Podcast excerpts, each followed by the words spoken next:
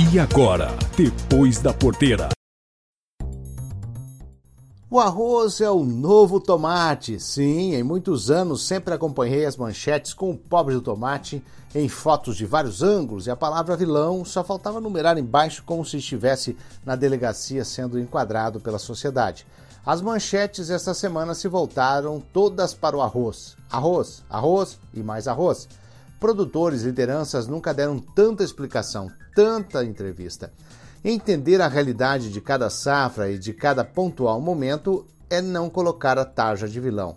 Tem que mexer nos elos das cadeias e os elos mais próximos da cidade é que ficam com as melhores margens de lucro. Questões climáticas, redução de área plantada, queda de produtividade, forte demanda internacional por produtos básicos e exportação estimulada pelo câmbio provocou elevação dos preços dos alimentos no mercado interno. Mas quem ganha nesses cenários? O arroz é um dos cereais mais consumidos no mundo. O Brasil está em 11º lugar na produção. Os preços baixos dos anos anteriores e a seca deste ano levaram redução da área plantada, muita migração para a soja. A produção baixou de 12 para 10 milhões de toneladas. No início da colheita, o produtor recebia cerca de 45 reais pela saca de 50 quilos. Isso equivale a 90 centavos por quilo. O preço subiu para 100 a saca, R$ 2,00 pelo quilo do arroz. E o mercado internacional pagou mais e levou mais. A melhor remuneração este ano nem de longe paga os prejuízos do passado. A reclamação dos produtores em anos anteriores era vista como choro. E agora quem está chorando? Se não pensarmos com equilíbrio, sempre vai ter este desequilíbrio entre oferta e demanda. A próxima safra entra em fevereiro de 2021 e inicia com os estoques zerados. Quando os preços dos alimentos estão em queda, o produtor trabalha no prejuízo, recebendo abaixo do custo e ninguém lamenta. Não vira manchete, vira comemoração. Mais uma vez eu falo, falta equilíbrio. Quando os preços estão em alta, os melhores resultados ficam com os atravessadores, passando pelos atacadistas e varejistas. Conversei com o presidente da Federa Rosa, Alexandre Velho, ele calcula que a margem no varejo não baixa de 30%, independente do preço e dependente do cenário.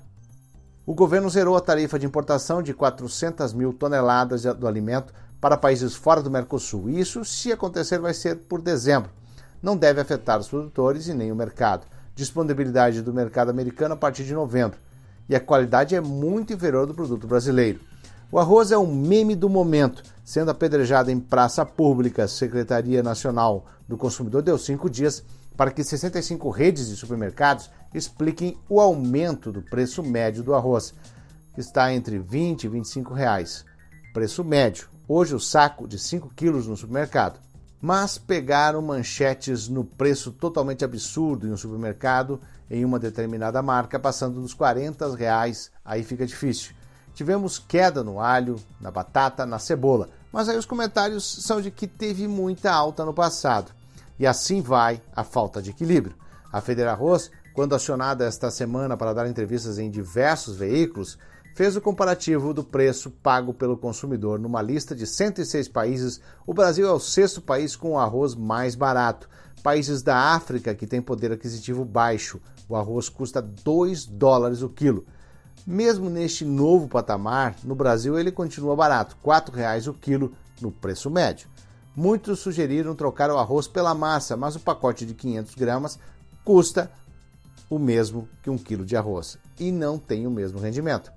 A sociedade coloca no centro do diálogo a alta dos preços somente quando a cesta básica pressiona a inflação, mas é na hora errada, quando estamos falando da consequência da falta de soluções lá atrás soluções estruturais na cadeia de produção, como é o caso do arroz, que tem questões não resolvidas, endividamento, custo alto, cadeia complexa, situações de varejo, indústria, Mercosul, mercado interno, exportação.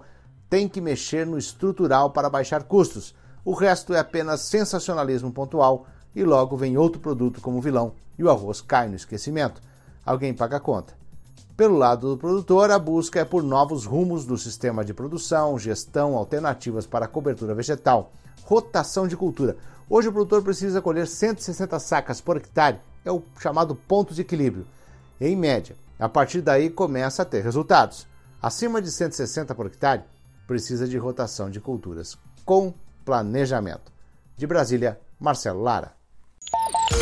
Esse foi o Depois da Porteira. O agronegócio em destaque.